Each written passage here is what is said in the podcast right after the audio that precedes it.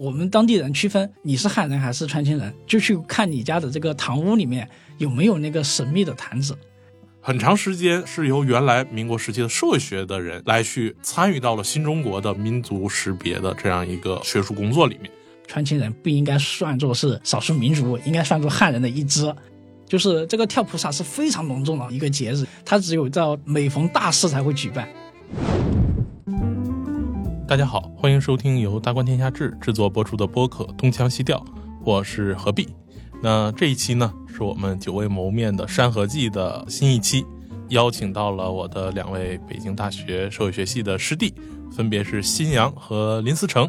和我们来聊一聊一个非常陌生的人群，那就是川青人。那新阳和思成跟大家先打个招呼。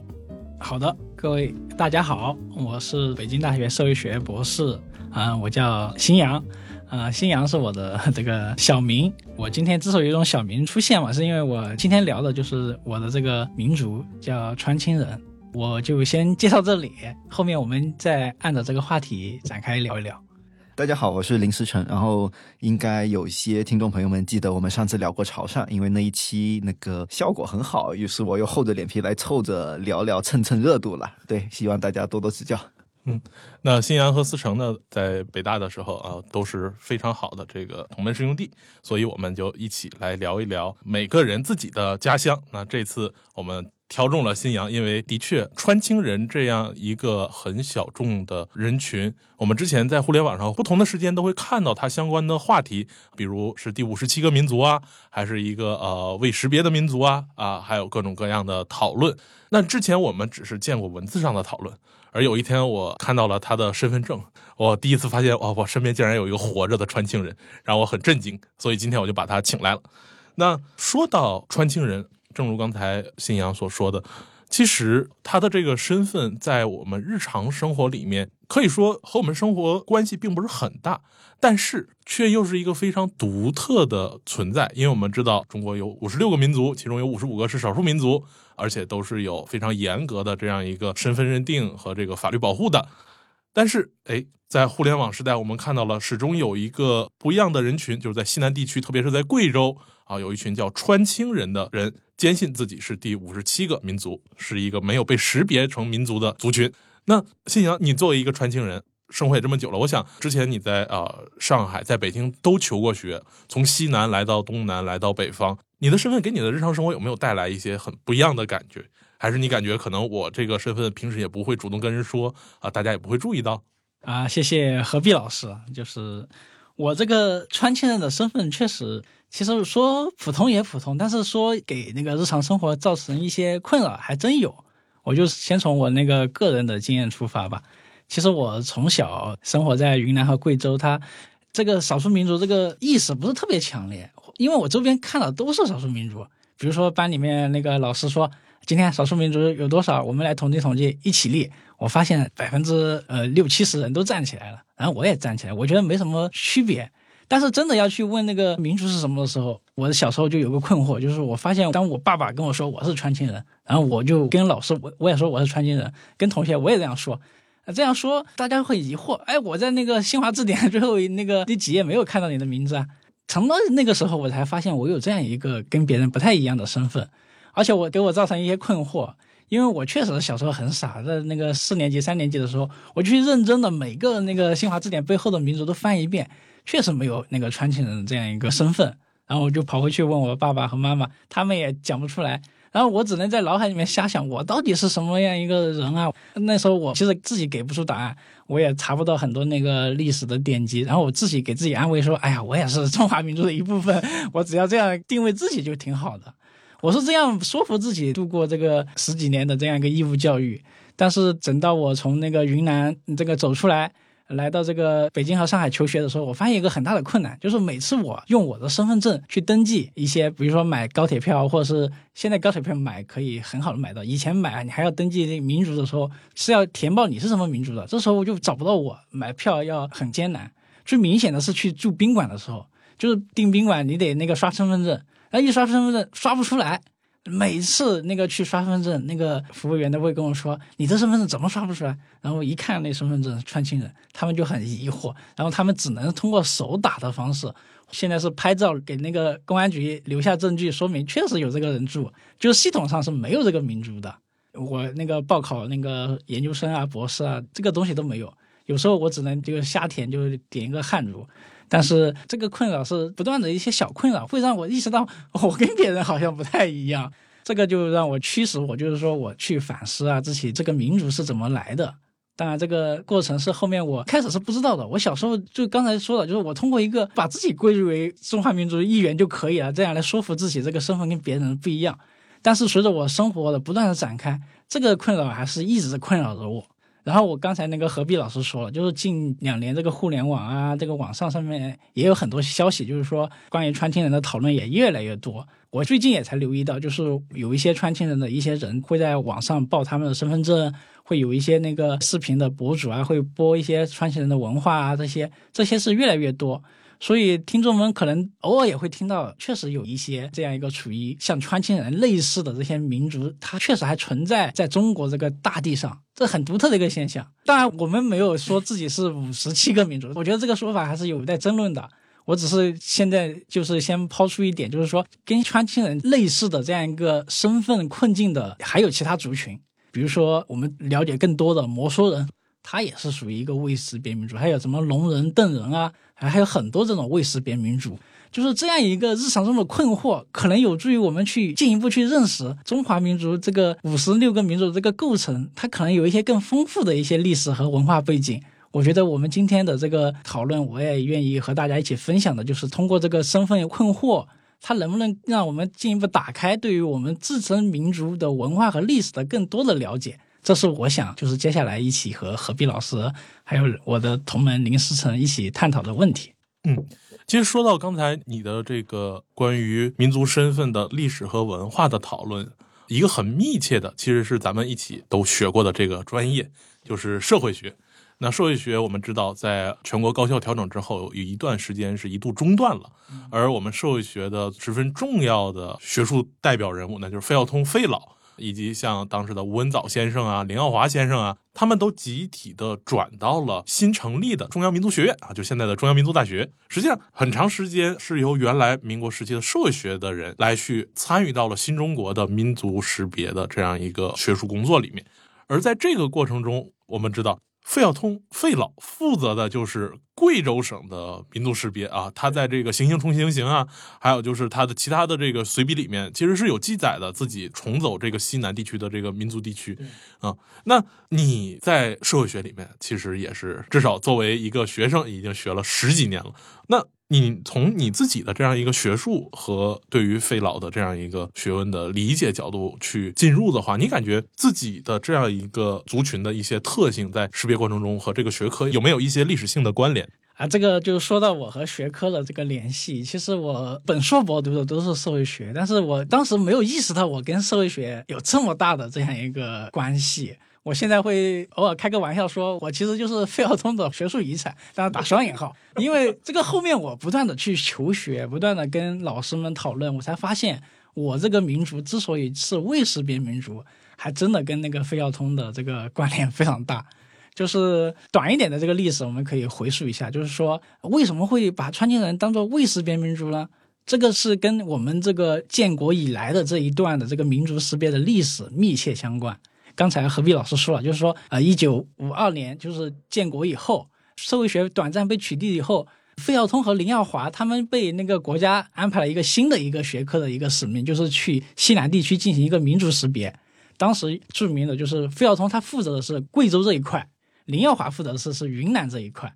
然后那个我们只要看一下那个费老的一些文集和全集，就是他在五二年到这个六几年之间写了大量的文章，都是去考证，就是说西南民族怎么去识别，怎么去定义。我才去那个经典里面找，我发现费孝通写过几篇文章，就是专门讨论川青人的问题啊。就是五五年的时候，他去那个贵州，他写了兄弟民族在贵州啊，怎么去识别贵州的民族的时候，他专门提到了川青人的问题。首先说他做的这个论断，其实还是基于很强的一个学理依据的。他本人他也带了很多那个识别的团队啊，一起去我的老家，就是毕节、织金、腊雍这些地区走访调查，用社会学的方法去做研究。然后他当时那个在一九五五年就写了一个那个报告给中央，这个报告大概叫做就是关于贵州民族识别的几个问题，里面就专门提到了川庆人的问题。他说川庆人应该视为汉人的一支。他们其实是明清军事军队移民到贵州和云南地区以后留下来的这些军人、军人的后代以及军人的家属居住在那里以后，他们就会演变或者是跟少数民族一些融合，然后他们遗留的后代，他认为川青人是属于这些军事移民的后代，然后他就认为就是说川青人不应该算作是少数民族，应该算作汉人的一支，这是五五年费老给出的一个结论。但是这个结论出来以后，川青人他们本民族就不愿意啊。他看到这个报告以后，他们觉得川青人其实他们基于他们自己的文化，基于自己的一些他们的历史啊，川青人内部有一些长老级别的一些人物，或者是我们说的通俗一点叫做川青人的知识分子群体，他们觉得川青人应该有一些很明显的区别于汉人的地方，有一些信仰，有一些那个居住的习俗，或者你到那个贵州的地方志。历史书里面去记载，你发现川青人他是有一个源头，他其实是贵州的本地的那些土人和当年被看作是蛮夷的那些人的后代，他们有这样一个推论。然后，于是，在三十年以后，也就是一九八五年左右，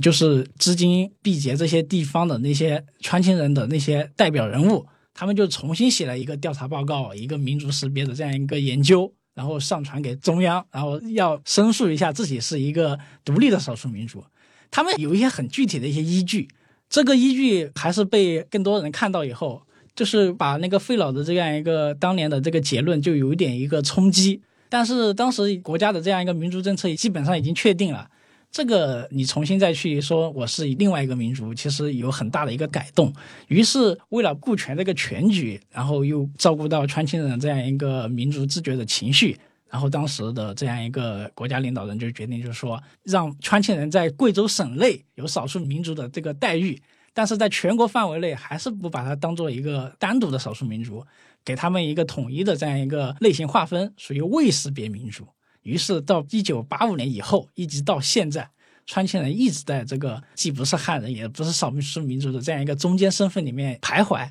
我是后面我不断的看这些书啊。我现在也教书以后，我也不断的重看费孝通和那个当年殷耀华的这些研究，我才发现有这样一个历史源头。这是我后面的一些专业对于我自己的这样一个教育意义吧。其实说到咱们学科啊，其实我们知道中国的社会学、民族学、人类学，某种意义上其实是一奶同胞啊，都是兄弟学科啊。它的奠基者其实都源自于那几位老先生。那在五十年代的这样一场大规模的学术和政策相结合的运动当中，其实除了传情人，还有一波啊，就是我们非常熟悉的客家人。那客家人呢，其实当时也有一个很大的讨论，就是假如我们从他的方言角度啊，从他的生活习惯啊，从他的这个经济生产，我们知道当时所依据的民族理论要有共同的生活习俗，呃，共同的经济生活，共同的地域，共同的心态和共同的语言，啊，五个标准来去确定一个客观存在的民族。那某种意义上，客家人其实在江西、广东、福建也会比较集中的这样一个存在。那思成，你感觉就是你们在潮汕的时候所接触的客家人和你们自己的这样一个认知，和刚才信阳讲的他们川庆人在那样一个模糊状态下的这样一个身份认同，有没有相似之处？对，首先，其实我可以说，我不一定是作为一个潮汕人来认识客家人，因为我妈其实也是客家人。哦，所以就客家地区来说，其实有一个非常奇怪的现象，就是我们早期搞民族识别，苏联说同一种语言、同一个民族，对吧？但客家地区，你说我们现在涵盖把它视为一个客家话。客家话的这一个大的所谓的一个汉藏语系下面的一个小分支的话，其实有你在客家地区，在江西，在湖南，在广东，然后在福建这个地方，你会发现，其实只要隔个一个村，客家话其实不一定听得懂。这跟我们所谓的潮汕话或者广府话有所谓的辅承或者是比较偏正统的某种正音相比来说，客家话的你会发现在语言学上它可能更杂多。甚至更复杂，所以后来有一些学者也认为，其实客家并不像早期研究者，比如罗香林这种研究，它有个非常稳定的中原迁徙的一个世系和稳定的人群习俗以及语言的一个传统。客家可能某种意义上是一个我们说的南岭山脉的一个山区互动长期形成的一个族群或者认知，它以区别于所谓的这个南岭山脉之外平原地区，比如说珠三角平原，比如说那个闽南下游平原。闽就是九龙江那一块，然后或者潮汕下游韩江那一块，或者是江西长江下游、长江中下游那一块的人群，他们会形成一个山地民族的一个独特的文化。比如说，他们会走南岭运输大量的茶叶干货，或者说他们有吃山珍的一些习俗的这些人，他们其实一个多元混杂的一个族群。然后他们在长期的山区贸易中间形成的所谓的山区的通用语，可能会被我们现在识别为客家。化，然后随着早期，尤其是清晚期以后的整个开埠或者西洋人进来之后，客家人要随着贸易进入到，比如说广府平原，比如说进入到潮汕平原，比如进入到那个下漳泉平原之后，他们会去逐渐意识到，我们这些山区人可能跟平原的广府人、闽南人、潮汕人。或者是跟那个湖南、江西其他地区人不同之后，他们会构建出一套自我认识，形成所谓的商帮会馆，然后他们开始去找寻自己的民族或者是族群的一个记忆，这种其实是很明显的。然后这个其实是内地的一个传统，但还有一波就其实我们记得在所谓的咸丰同治年间有一波的。在广府地区有很明显的土客械斗，这个其实是以所谓的客家人，就客民与传统广府的土人进行的械斗。这一波清政府最后的安置是把大量的客家人安置到就远离广府平原的四邑，也就是现在江门新会一带。然后这波人甚至远迁到海南以及到东南亚。到南美洲秘鲁这一带，我们都可以看到一个客家非常移民的谱系的那个系统。所以有了这些所谓的与不同人群的互动，以及乃至国外的所谓的呃，比如说我们用西方比较新潮的大离散概念来说的话，你对于这个源头的想象，或者你对源头和自我的意识会增强的特别强。所以客家会形成所谓的客家的联谊会、客家的组织、客家的族谱，或者说一个溯源，为了显示我是从中原。因为我必须跟你们这些本土人竞争所谓的文化优势的时候，我可能会生产出一套新的所谓的中原叙事，就我要变得比中原更中原，我才能占据某种意义上的文化的优势。所以整体来说。我们当然可以选取不同的叙述方式，比如说客家人是一个从中原迁来的一个保有传统民族的某种意义上的族群身份，只是他也没被识别为第五十七个民族。这个其实也是民间非常流行的一个叙事，这个可以适用在广府人、客家人乃至潮汕人所有人身上，就大家都会想说所谓的。被识别为第五十七个民族，然后有所谓的待遇，但实际上我们也可以相信一套，其实这种是在长期互动过程中形成的一个结果，它是不同的历史或者不同的事件构成的一个情况。所以，其实我听刚才新阳讲的这个，我的明显感觉是，其实中国是一个非常复杂的一个区域体系，东南地区可能会比西南地区更早的进入儒家化或者是中原王朝的一个视野里面。所以，我们大家说，在那个西南搞少数民族调查，可能比较好玩。其实刚才思成讲的是，目前学界会倾向于普遍采纳的一个视角或者是理论视野。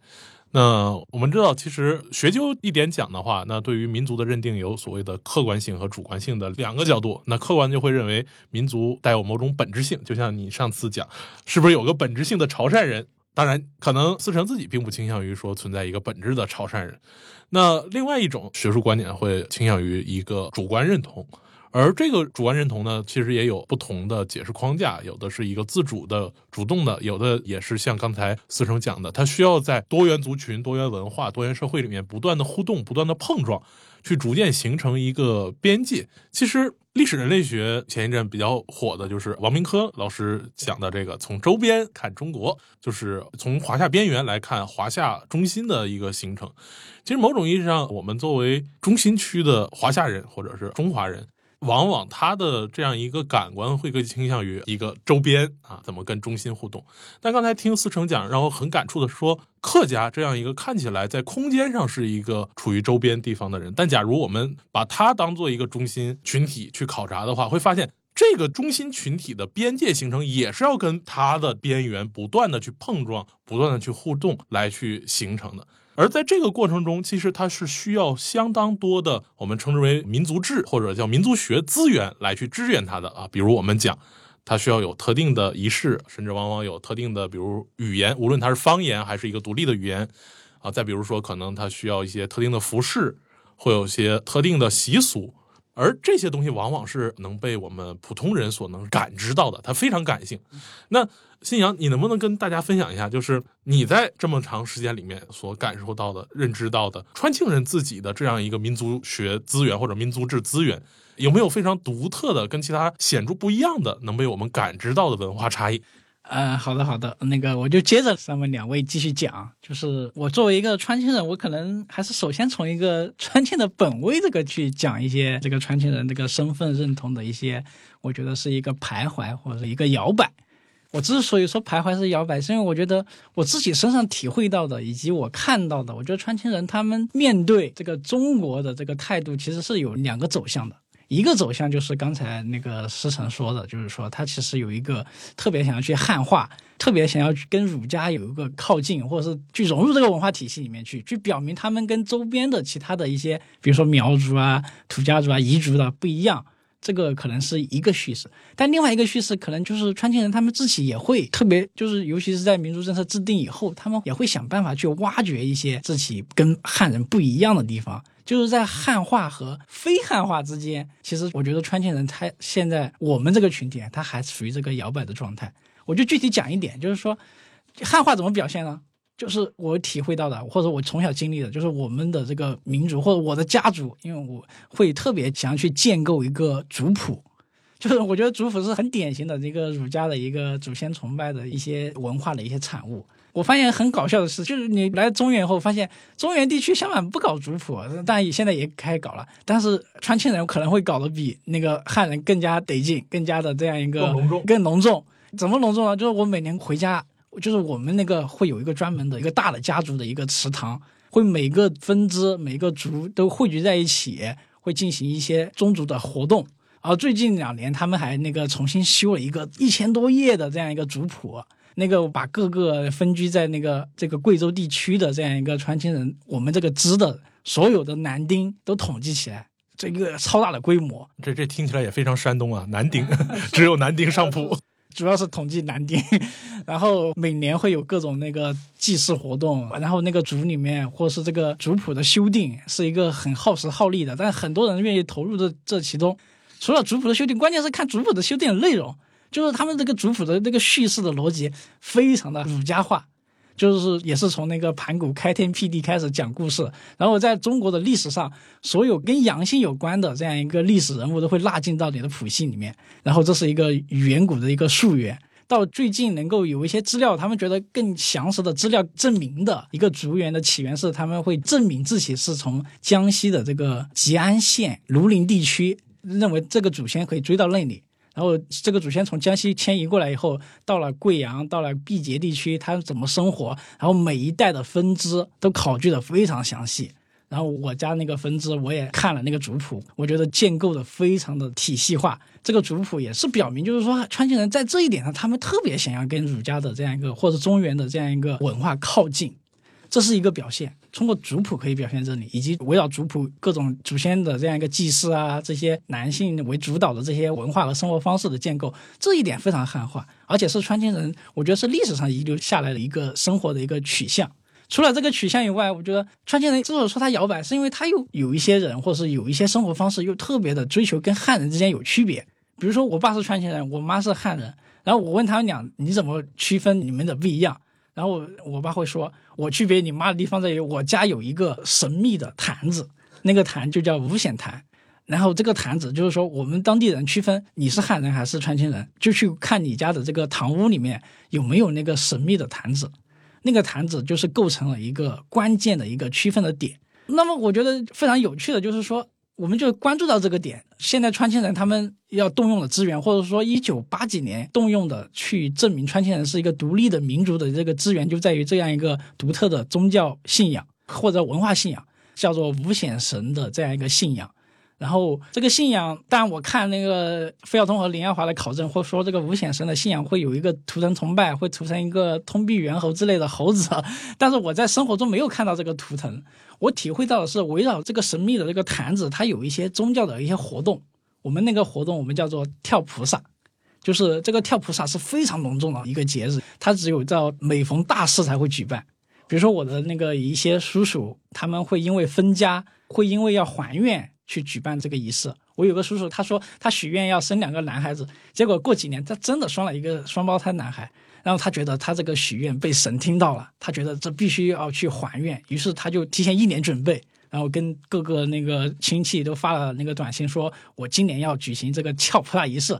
然后你们都尽量参加。收到这个短信的我们川建人都很重视啊，因为这个是个非常大的节日，一般你不管隔了多远，你都得回来参加，而且给很大的一个礼金，一个参与的一点。然后他们这个跳菩萨真的发生的话，他会整个仪式会举办三天到五天。这个是个非常就是耗时耗力的一个活动，然后我亲自经历的，我这个叔叔的这个还愿的这个我倒没经历，我亲自经历的是我爸爸和他哥哥的分家这个仪式，我亲自参与了。就是你的兄弟分家也是要跳菩萨的，因为这是个大事情。然后这个分家的话，这里要额外讲一点，就是说这个坛很神秘，至少对我从小来说，我们家里面都是他敬之如神。平时会用帘子罩上吗？就是看不到。平时会摆在一个非常那个隐秘的地方，轻易不去触碰它。经过它，你得就是得心里小心翼翼，得赶快走开。然后我从小就被那个教育要对这个东西敬而远之。然后我很好奇里面到底装了啥，于是我爸爸和他那个我二伯那个分家的时候，我就参与了这个仪式。这个仪式其实我现在回想起来，其实挺隆重的，就是你得准备很久，而且各种仪式，关键是你要请一个。我们那里叫先生，就是专门主持这个仪式的一些神职人员，然后是祭祀人员，就是他会提前做准备，算好那个良辰吉日，然后他带好他的一些道具，比如说他要穿一些特殊的服饰，要戴一个面具，这个面具可能跟那个屠城崇拜有关，然后就要开始杀鸡杀猪，各种祭祀。我记得那天晚上我参加了这个仪式，这个仪式要经历大概几个过程嘛。第一就是你要迎神，就是你要在凌晨那个三点四点就起床，算好吉日以后就开始烧香，做各种那种仪式，把四方之神请来，把祖先之神请到这个罐子里以后，请神之后你要开始那个跳舞，这一点可能跟那个东北的跳大神有点像，就是神会附体附着在这个神职人员身上，附在先生身上，对先生身上，然后先生就开始举行一大堆那个仪式，要跳各种舞啊，旁边还有他的那些参与的人都要练各种经文。然后还有一些法器，有一些打鼓的打鼓，敲锣的敲锣，有一个非常神奇的拐杖，可能是要驱鬼用的吧。然后这个过程要持续几个小时，持续几个小时之后，然后你把这个绳在你身上那个跳一遍以后，你要把这个绳又重新汇集到那个坛子里面，把那个坛打开以后进行分坛，因为我们家是做的是分家的仪式，那个坛要打开得是个关键的环节。这个环节，我就看那个坛子里面到底是啥。我发现那坛子里面，从小非常敬而远之的坛里面，其实就是一些很简单的东西，比如说米啊、盐啊、一些沙土，还有最重要的是，这个先生要画各种符。这些符烧掉以后，它的灰融进这个坛里以后，他要想办法把它封起来。他那个先生说，这些符就象征这个祖先和神的这样一个魂归到这个坛里面，于是把这个坛分成两半以后就分家了。然后我爸和他的哥哥就通过这个仪式把这个坛分开了，这是我唯一经历的比较独特的一个川青人的跳菩萨的这个仪式。但是其他的仪式我就目前记得不是很清楚，我就暂时分享到这里。刚才你讲的那样一个祭祀仪式，其实也是一个分家仪式，而家很重要的一个符号化的代表是那个坛。坛子里面会装刚才你讲的有米有盐有沙土还有这个浮灰，而分家很重要的是说，呃，我们普通的现代人分家觉得就是把财产算清楚，然后两边一分开就可以了。而川青人的分家其实是要有一个仪式代表，就是要把这个坛这坛子里面东西要一分为二，某种意义上就是一家一户才会有一个坛，而你要分成两家啊或者分成两户的时候，你就得分立两个坛，而这个时候就必须得跳菩萨。用一个盛大仪式才能把这个坛分开，这个就非常有意思。其实刚才新阳讲的追溯川青人的一种历史叙事，那就是说一个很重要的，当初费老去认定你们是汉人的遗址的很关键的一个记载，其实就是你们溆浦的这样一个家族记忆的追溯，特别强调说你们是从江西吉安庐陵迁到贵州的。再比如我们印象很深的，比如我们都知道四川人啊，非常强调我们是在明末清初湖广填四川，每一家都会强调我可能是在湖北的哪个地方。迁到四川的，重塑了一个家庭的记忆。那在这个里面，其实就和整个国家的大历史紧密关联了起来。为什么会在明朝要从江西地区调人到贵州呢？其实就和我们知道的明朝时期的卫所军户制度啊关系很密切。因为我们知道江西、安徽、江苏这三个省所形成的这样一个南直隶，是明王朝在建国之初的一个统治核心区域。他要依靠这些地方的人军户给他派往全国去驻扎、去驻守，然后我们就会在西南地区的民族分布地图上，假如我们今天打开民族分布的话，就会看到一个非常有意思的。我们会发现，西南地区其实从川西到云南再到贵州，它很多山脉是一个南北走向的啊。最典型的是横断山啊，这么竖着的啊。再往东，它其实有很多这种南北走向的山，而大量的少数民族会分布其中。一个又一个山谷里面，而从大概湘西开始，从长沙到郴州到株洲，然后再往西一路到这个贵阳，再到昆明，反而有一条细细的民族线是汉人。所以之前咱们在学科内部总讲，中国西南地区是藏彝走廊啊，或者是啊东南亚走廊啊，是一个傣泰走廊啊。其实是一个少数民族视角的一个对这个地方理解，而反过来，假如我们去看这个地方，用汉人的视角理解的话，反而有一个汉人的走廊，它是从湘西一点一点不断的向西推到贵阳，再到这个像滇东北的曲靖，然后再到昆明。甚至再往西，可能会到宝山一带，它就是有一个很明显的西进的这样一个条带，而这个条带和啊，我们知道朱元璋啊征云南梁王啊，然后在这个地方让汉人军户驻扎在此，有着历史上非常密切的这样一个关系。而我们知道，其实明代的卫所制度对于后世的一个社会塑造有着非常密切的关系。比如，至今我们在华北地区能看到大量的叉叉堡。文字是那个城堡的堡，但是我们会会叫铺啊，或者叫补子啊。就华北地区有大量的这种补子、铺子、堡，然后很多村庄，其实我们从出了八达岭到这个张家口一带，有很多村庄其实就是住在看起来是一个四四方方的土围子里面，实际上都是明代边疆驻军的这个军堡所后来演化成的村庄。而这些村庄在这里面，其实有很多自己在明朝所遗留下来的这样一个仪式。那之前思成你在讲到你们潮汕地区的时候，其实也会有相应的一些留存。而且在你们潮汕地区，我们经常讲有这个非常多的民间宗教或者是民间仪式，看起来可能在形式上会跟刚才信阳讲他的川青人群的这样一个仪式有一些差别，但是内在的含义可能会比较相似。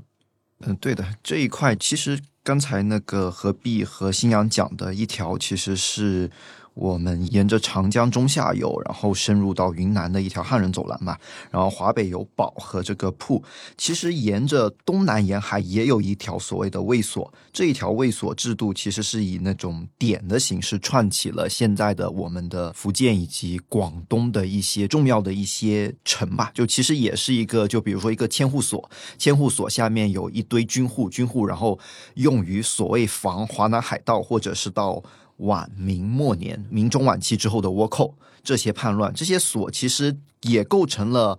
在行政统治之外的另一重地方社会的一个基本逻辑，比如说我们现在可以在潮汕地区看到的饶平有个所城，南澳其实某种意义上也是一个军事，就郑成功后期占据南澳，然后以大小金门、台湾的一个主要是明的一个军事据点。然后其实深圳现在是一个我们所谓的先行示范区嘛，然后他要去挖掘自己的历史的时候，其实不太好找，他要找到的一个地方就是明的一个大鹏所城，它其实也是一个卫所制度下面的一个。民迁户的一个据点来的，它这个其实也有一个锁城的一个逻辑。所以，我们基于这些卫所制度，其实也有一套仪式。这套仪式可能现在在民间已经执行的不太多了，但是我们现在在一些比较保存的比较好的地方，还能看到一些比较明显的民流行的一些仪式。比如说，大家如果去香港看的话，其实或者在东南亚看，有一些特别隆重的仪式叫太平清教。太平七教这个仪式其实是一个比较偏民间道教的一个仪式，早期的缘起是卫所的军户在战争中死亡之后需要有一个超度，这个超度就采用一个道家仪式的一个超度，它也会有一群法师念经这样的一个传统。呃，还有一个就是最近比较火的，就潮汕地区的一些莺歌舞了，它会有一些好汉英雄脸谱，然后也是跳大神，然后十里八乡的游进，然后就是有一些风非常我们在社会学或者人类学仪式上一些非常癫狂的所谓的附身的一个传统。就一个英歌队的话，可能连续跳个十几个小时，然后从凌晨跳到太阳落山，然后十里八乡都巡游过一遍，是一个非常大体力的运动。但是我们去看的话，会发现他们似乎有一种复神状态，就是完全不知疲倦，跟着节奏，然后沿途的百姓也会跟着看，然后其实也陷入到一个非常就所谓的通神或者复神的一个状态。所以这些仪式，其实就我们如果去追溯它的历史溯源的话，可能。还是跟明朝的这个卫所制度会有一定的关联，所以这其实是地方社会不同的一个复合的一个构成吧。就像刚才新阳所讲的，就是我们可以看到一条汉化的逻辑，其实也可以看到一条所谓的非汉化，或者是所谓地方。汉化，如果我们理解为一个中央性的一个文化对于地方的一个渗透的话，我们其实也看到一些地方的，比如说民间信仰、五显神之类的，就逐渐融入到一个我们民间生活的一个主流里面，然后成与汉化构成一个比较符合的一个文化系统。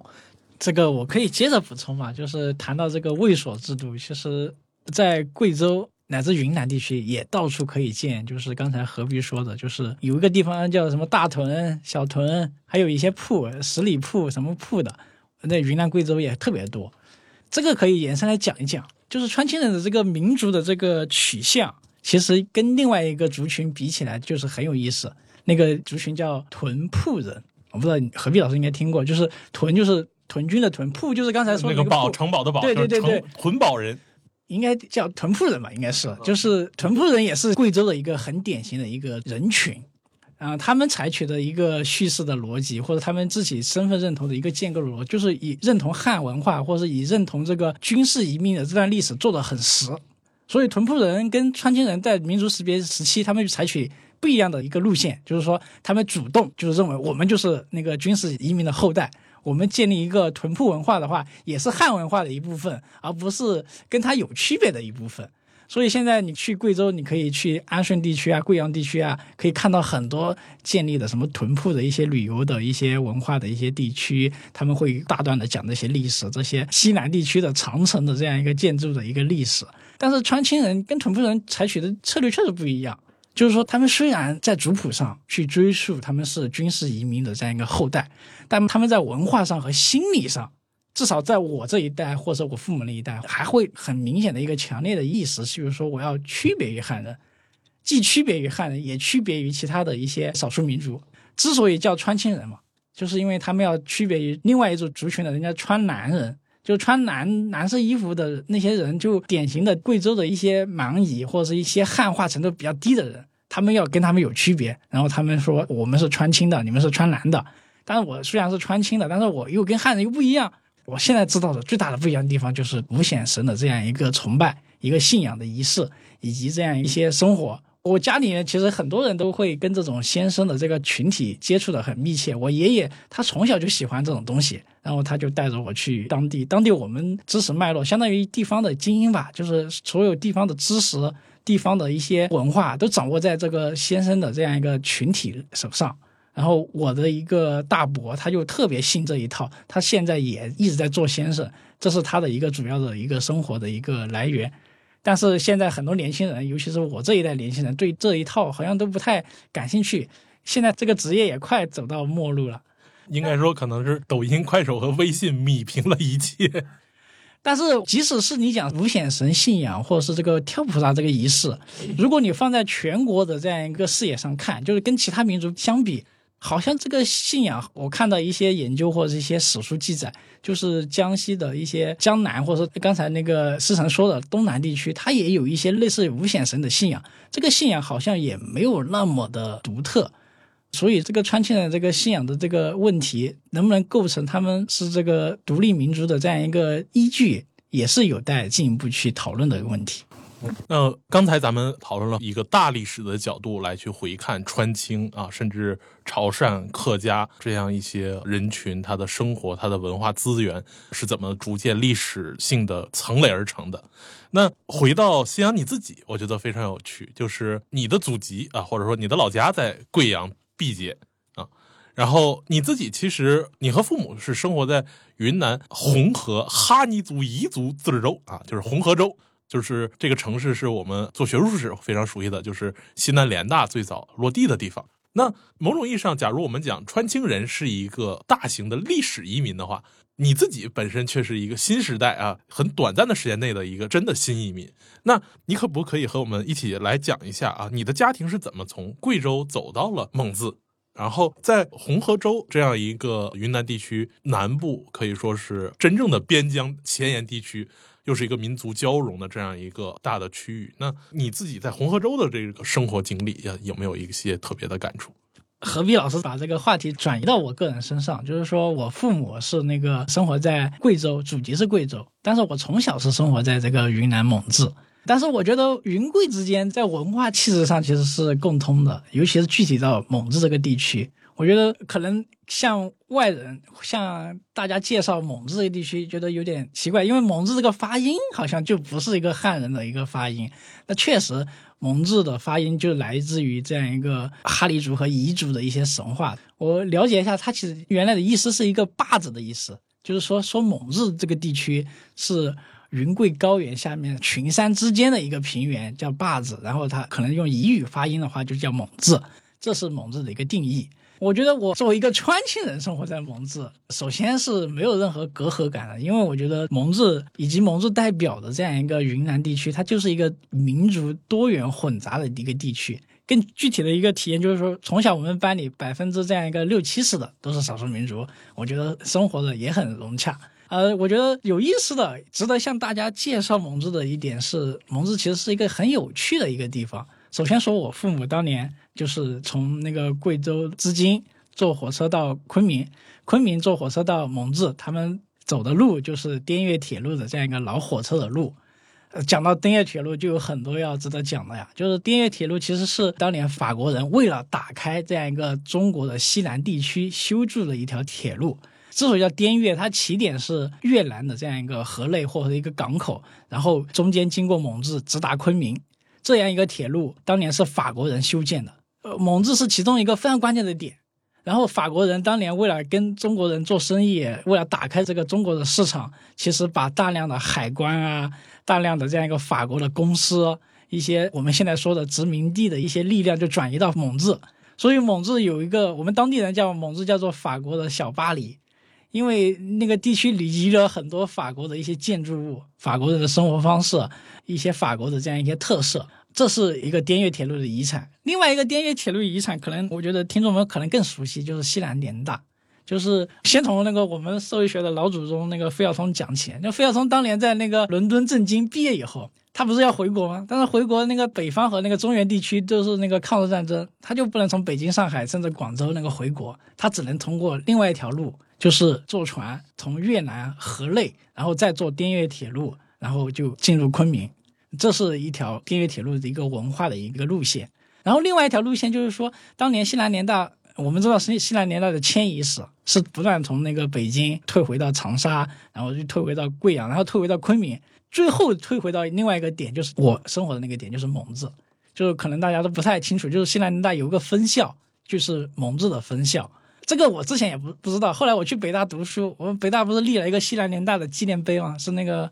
冯友兰写的，然后上面就写的清清楚楚，就是怎么在蒙自建一个分校。然后我现在学的这个社会学以及呃那个历史、法学和文学都是在蒙自地区，所以蒙自那个有一个光辉灿烂的这样一个篇章，就是这个西南联大给的。举个简单的例子，就是当年的钱穆就是在蒙自写下了这样一个国史大纲的前几部，然后陈寅恪我们学校翻他的很多那个诗集，著名的南渡北归这个起源就是在蒙自南湖边上写的，还有吴宓啊、闻一多啊，这些人当年都是被迫就迁到蒙自这个地区，然后就留下了很多这样一个文化趣谈。啊，我家在那个就在蒙自这个西南联大这个遗址附近，所以我从小就在这样一个环境下去长大的。这是我父母无意中给我留下的遗产，也是我觉得蒙自地区的一个非常有意思的一个点。我觉得可能深入的去聊一下这个为啥当年滇越铁路会选择在这个地方开辟，为什么西南联大最后会把一个分校、一个遗址放在蒙自地区，把这个东西讨论一下，可能有助于我们进一步去理解。就是刚才我说我们讨论的，就是作为移民社会的西南地区以及中国民族的一些复杂的构成，一些文化的历史，可能从这里可以打开。嗯，刚才新阳介绍他的家乡啊，的确，我在最初认识他的时候，他就说他是云南人，后来我才知道啊，他是一个活着的川青人。那他的家乡蒙自，我想是一个很多人在日常生活里面很难接触到的一个小城市。但是说起来，我们刚才听信阳的讲述，蒙自也不小。它在中国近代历史上啊，在二十世纪历史上，无论是在文化上，还是在经济交通上、中外交往上，都起到着一个非常重要的作用。某种意义上，我们可能会更熟悉，比如说像上海、像青岛、像香港、像广州啊这样具有沿海的开放的城市，但是我们很少去知道在陆路上的一些口岸。也曾经有过非常辉煌的啊且繁忙的中外交通的这样一个经历，而这样一个经历给蒙自这个城市遗留下来的文化遗产啊，遗留下来的日常生活氛围，我们会看到新阳其实是有一个受益其中的，而且在之后的求学当中又很撞大运啊。之前我们东腔西调在讲社会病理学的时候啊，孟老师经常讲我们社会学专业谁是把它放在一志愿的啊，全班几乎就没有人，我们都是被动的选择了这个专业，或者说我们很有幸是这个专业选择了我们 啊。那在之后的学习当中，其实反而经过不断的接触，恰恰会发现冥冥之中你的儿时的生活经历，你所生活的家乡。和你的求学之间有着一个碰撞，我觉得这个倒是非常有趣的，因为我们东北啊没什么文脉，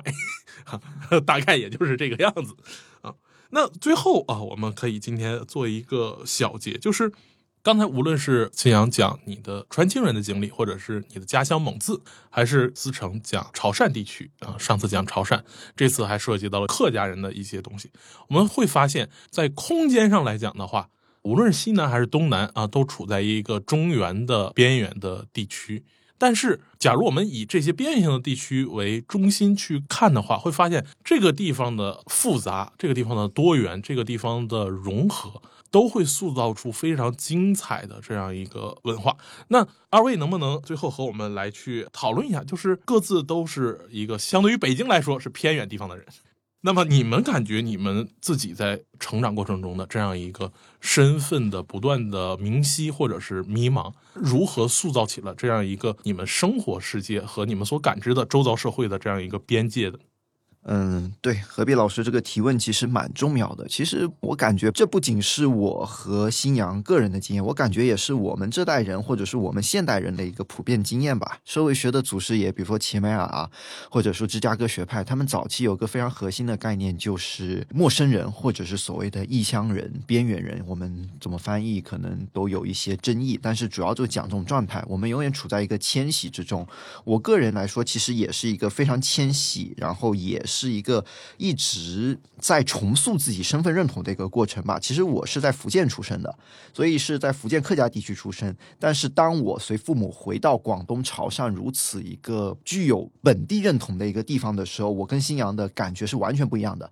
当我们小学或者周围都在说潮汕话的时候，我可能才属于那种百分之二十到三十的外乡人。然后我们这种外乡人呢，又随着比如说升学到广州读书，然后我的出生地又。是福建的时候，我们就做我们的福建在广东的一个情况的话，又是一个少数，因为福建人做生意其实这几年不太会往广东跑了，所以福建其实我要再找一点，比如说我小时候两三岁的时候一些闽西客家的味道，我会发现其实我都吃不到特别好吃吃的闽西菜，甚至我去找一些偏客家地区的梅州或者是河源菜的时候，我都觉得他们似乎不像客家菜。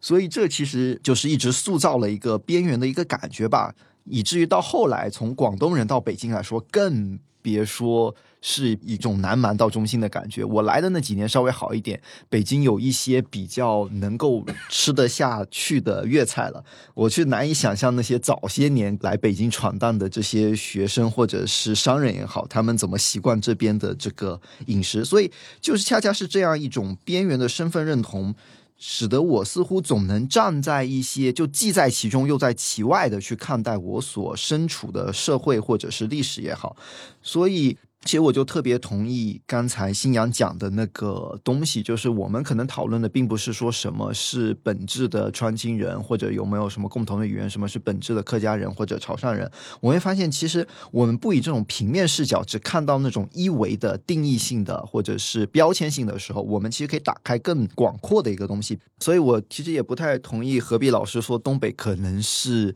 没什么文脉、没什么文化，其实也不是这样的。东北明显跟东北亚的互动。以及跟蒙古的互动，跟西伯利亚的互动，然后早期的哈尔滨那么洋气。对吧？满洲里的关口，现在西伯利亚大铁路的这条铁路，其实我们只要不以非常平面或者标签化的视角去看待一个事情或者我们自己的时候，我们可能才能打开更广阔的空间和时间。这个东西我们就可能原来我们只是看到一个平面，后来我们可能可以发现它其实是个三 D 的，甚至它还要加上时间的维度，每一个点都可能是一个非常复杂的一个构成。只要我们有心去发现吧，而恰恰这种有心发现，就可能是我们要经。经历不同的文化冲击吧，我们要不停的迁徙，不停的去寻找自己的身份认同，去找寻自己。安心的，或者说自己想解释的，我想，如果新阳没有他这一段路的求学，或者是他作为川青人的困惑，他可能也不会去一直去读那些书，去能够我们现在坐在北京的小播客室里去录这期节目，然后讲他在这些求学以及在历史中、在学术中以及在自己人生中看到的这么复杂的一些东西。所以这些可能希望听众朋友们其实也可以一起去思考吧。那我就顺着那个思成的讲，我觉得他的发言我有些赞同，有些不赞同。我感觉跟他有一些对话吧。